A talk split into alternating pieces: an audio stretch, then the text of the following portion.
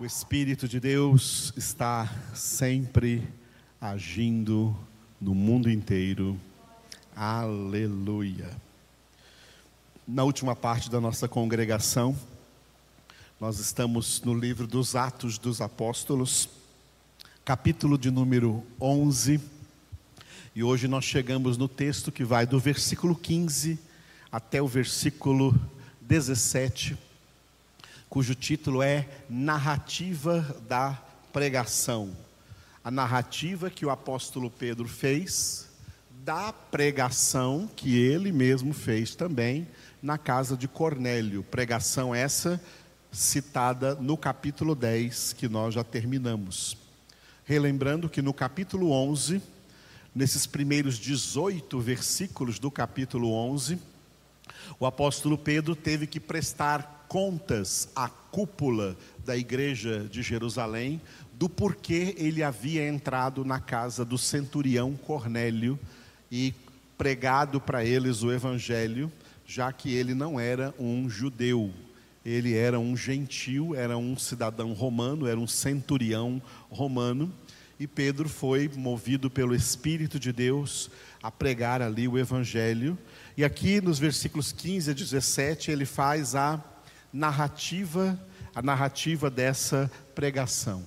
Esse texto aí, do versículo 15 até o versículo 17, está dividido assim. O versículo 15, que nós vamos ver hoje, o título é Caiu o Espírito. Pedro vai narrar como caiu o Espírito Santo sobre todos que ouviam a pregação. E depois, no dia de amanhã, vamos ver amanhã às 10 horas da manhã, no culto da, da parte matutina, veremos os versículos 16 e 17, obra de Deus. Esses dois versículos veremos amanhã de manhã. Hoje nós vamos ficar com o versículo 15, cujo título é Caiu o Espírito. Então Pedro estava contando para a cúpula da igreja de Jerusalém o seguinte: Quando, porém, comecei a falar, caiu o Espírito Santo sobre eles, como também sobre nós no princípio. Repetindo. Quando, porém, comecei a falar, caiu o Espírito Santo sobre eles, como também sobre nós no princípio. Aleluia. O apóstolo Pedro deu esse testemunho diante da cúpula da igreja de Jerusalém, dizendo que quando ele meramente começou a falar, começou a pregar o evangelho na casa de Cornélio, a pregação de Pedro foi tão curta que você pode ver no capítulo de número 10, capítulo de número 10, que a pregação de Pedro foi do versículo 34 até o versículo 43. Do versículo 34 até o versículo 43, ou seja, dez versículos bíblicos. Dez versículos bíblicos foi a pregação de Pedro. A gente lê isso aqui com bem menos aqui, talvez que um ou no máximo dois minutos. Por isso que Pedro diz que ele apenas tinha começado a falar. E aí nós vimos lá no capítulo 10, no versículo 44, escrito assim, ó. Acompanhe na sua Bíblia, Atos 10, 44. Ainda Pedro falava estas coisas quando caiu o Espírito Santo sobre todos os que ouviam a palavra. Caiu o Espírito Santo sobre todos os que ouviam a palavra. Esses dois versículos têm essa expressão, né? Essa expressão em comum o versículo 44, né, do capítulo 10, capítulo 10, 44, caiu o Espírito Santo sobre todos os que ouviam a palavra. E o nosso versículo de hoje, 11, 15, Pedro relatando, caiu o Espírito Santo sobre eles, como também sobre nós no princípio. Que princípio? No dia de Pentecostes, Atos capítulo 2. Pedro fez as pessoas que faziam parte dessa cúpula da igreja de Jerusalém se lembrar lá do dia de Pentecostes, que eles também receberam o Espírito Santo, como Jesus havia prometido em Atos capítulo 1, versículo 5, quando Jesus disse para eles: João, na verdade, batizou com água, mas vós sereis batizados com o Espírito Santo daqui a poucos dias. E isso se cumpriu sobre eles lá no dia de Pentecostes, esse poderoso texto de Atos 2 quando o Espírito Santo veio como um ruído de um vento impetuoso que encheu todo lugar onde eles estavam assentados, e todos tiveram a mesma visão de línguas de fogo sobre a cabeça de cada um deles. Todos ficaram cheios do Espírito Santo e passaram a falar em outras línguas, segundo o Espírito lhes concedia que falassem. Caiu, mas aqui aqui em Atos 10, 44 e 11, 15, essa expressão, caiu o Espírito Santo sobre eles. É, esse verbo cair aqui é um verbo muito forte na língua grega em que foi, em que foi escrita essa palavra. Tá? O verbo cair no grego é como, é uma expressão assim, nós todos já tivemos essa experiência de estar na rua, em algum lugar, de repente, e assim, numa questão de segundos, cair um temporal. De repente cai um temporal assim, que ninguém consegue escapar dele, aquele aguaceiro tremendo que veio de repente, de repente cai um temporal. Essa expressão que vem do grego é cair, assim, caiu o Espírito Santo como uma grande chuva sobre essas pessoas com uma grande tempestade espiritual sobre essas pessoas que estavam ali ouvindo a palavra de Deus e que estavam sedentas. Voltando ao que eu falei agora, lá quando falávamos do Salmo 69 e 33, os necessitados. Quem são aqueles necessitados que Jesus chamou também de humildes em espírito? São os que têm sede. São os que têm sede. Por isso eu coloquei um texto aqui de João, capítulo 7, versículos 37 e 39, de quando Jesus estava na festa dos tabernáculos, na festa dos judeus, tabernáculos, e no último dia o grande dia da festa, levantando-se Jesus, levantou-se Jesus e exclamou: Se alguém tem sede, venha a mim e beba. Quem crer em mim, como diz a Escritura, do seu interior fluirão rios de água viva. Isto ele disse com respeito ao Espírito que haviam de receber os que nele crescem pois o Espírito até aquele momento não fora dado, porque Jesus não havia sido ainda glorificado. Repetindo, no último dia, o grande dia da festa, levantou-se Jesus e exclamou: Se alguém tem sede, venha a mim e beba. Quem crer em mim, como diz a Escritura, do seu interior fluirão rios de água viva. E isto ele disse com respeito ao Espírito que haviam de receber os que nele crescem. Pois o Espírito até aquele momento não fora dado, porque Jesus não havia sido ainda glorificado. Tem outros dois textos importantes que acompanham também esse texto de João 7. Parece que Jesus, quando se referia ao Espírito Santo, gostava muito de fazer essa analogia à sede. Tá? A sede. Quem tem sede, quando nós sentimos sede, nós precisamos de água, nós sentimos sede, nós bebemos água, porque nós sentimos essa sede. A nossa alma ela tem sede de Deus, tem sede da água viva, tem sede do Espírito de Deus. Jesus usou pelo menos três vezes na Escritura. A primeira vez, em João capítulo 4, no diálogo com a mulher samaritana, e Jesus disse para a mulher samaritana: Olha, mulher, vou te dizer uma coisa. Todo aquele que beber dessa água natural aí, H2O, que você veio tirar aí do poço, voltará a ter sede. Mas o que beber da água que eu lhe der, nunca mais terá sede, porque a água que eu lhe der virá a ser nele uma fonte de água jorrando para a vida eterna.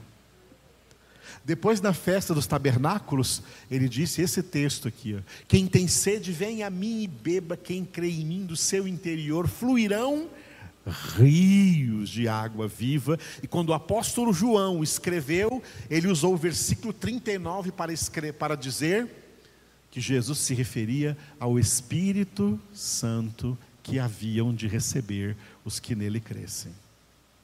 Quando chega no último capítulo da Bíblia, quase nos últimos versículos de Apocalipse, capítulo 22, no versículo 17 está escrito: O Espírito, o Espírito Santo e a noiva, a igreja, dizem: Vem. Quem ouça, diga: Vem. E quem tem sede, venha e beba de graça da fonte da água da vida. E voltando para João 7,37, olha que Jesus, ele não chama todo mundo, ele só chama quem tem sede. Jesus não ficou de pé lá no dia da festa dos tabernáculos, no último dia da festa, que era o dia que Jerusalém estava mais lotada de gente, e disse assim: Vem todo mundo, vem todo mundo para cá para mim. Vinde a mim todos. Aqui ele não disse isso, vinde a mim todos. Ele disse assim: Vende a mim, vinde a mim quem tem sede. Jesus fez uma seleção aqui. Eu só quero comigo quem tem sede. Porque quem tem sede, quem tem sede, será saciado. É o que ele pregou também no Sermão da Montanha. Benditos os que têm fome e sede de justiça, porque serão saciados, serão fartos. Quem tem sede, o Espírito Santo vai saciar essa sede. O Espírito Santo vem preencher este vazio.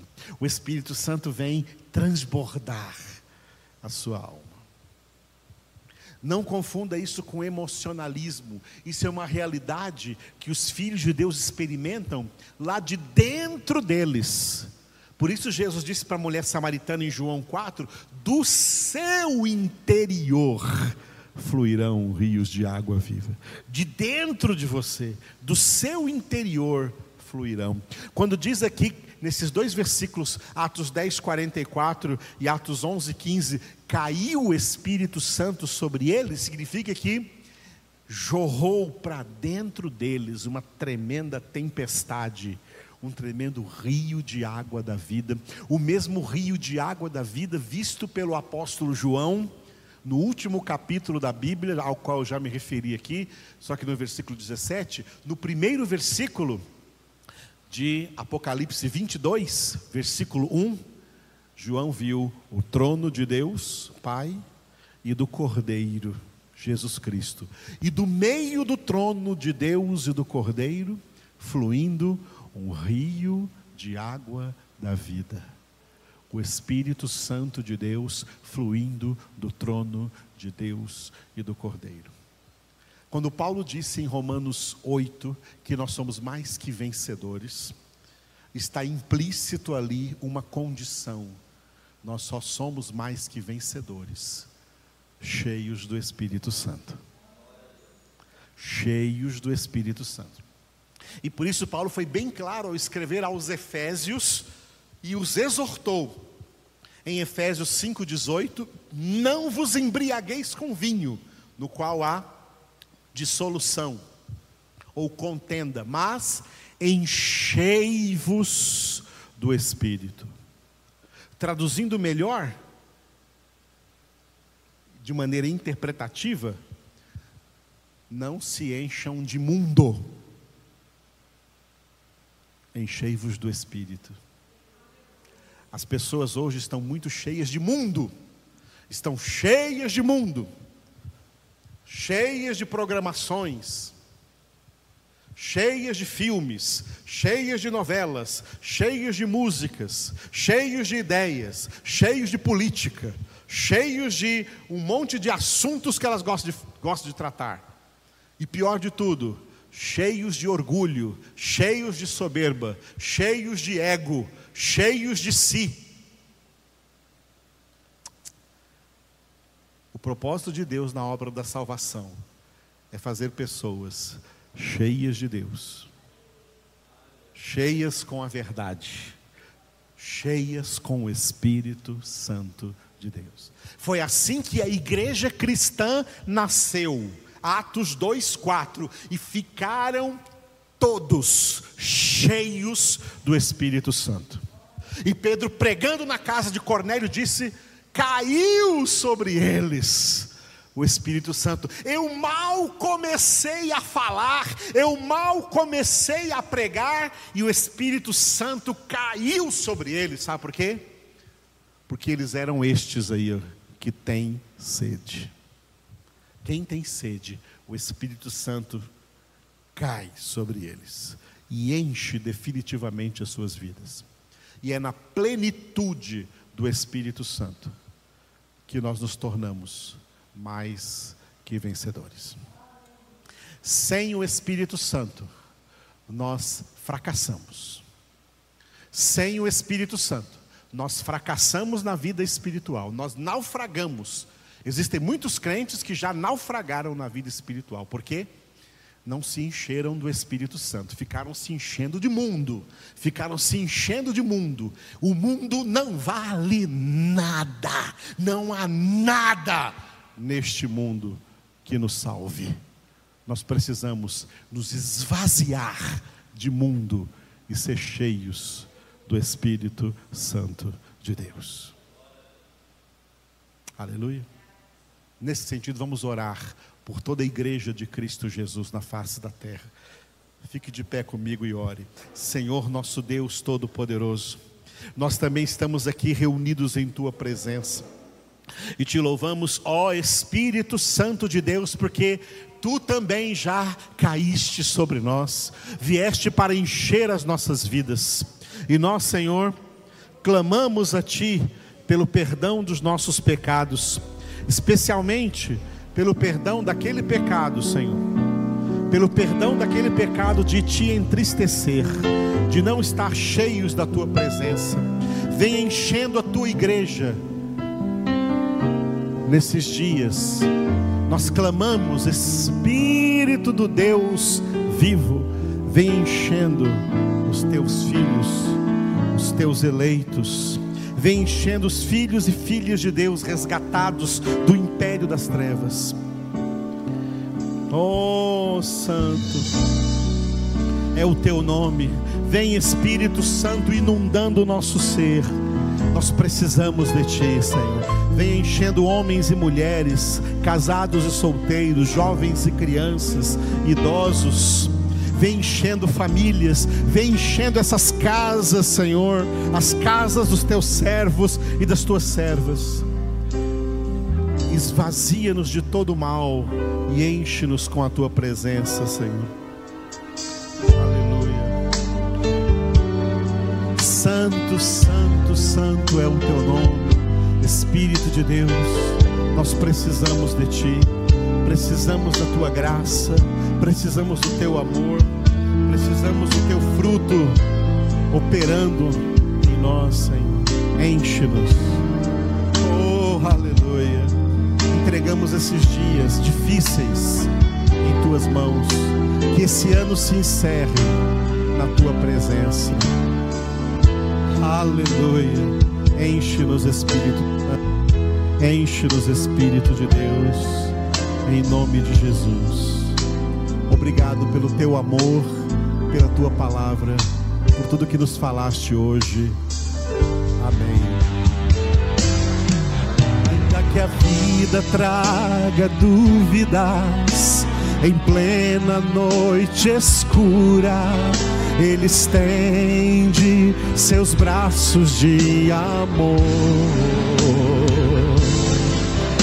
mesmo estando na tormenta, seu olhar ali me alenta e outra vez me deixa ver que Ele é fiel.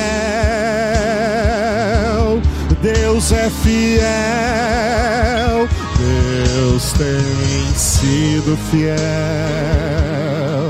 Deus tem sido fiel sua fidelidade nunca acabará.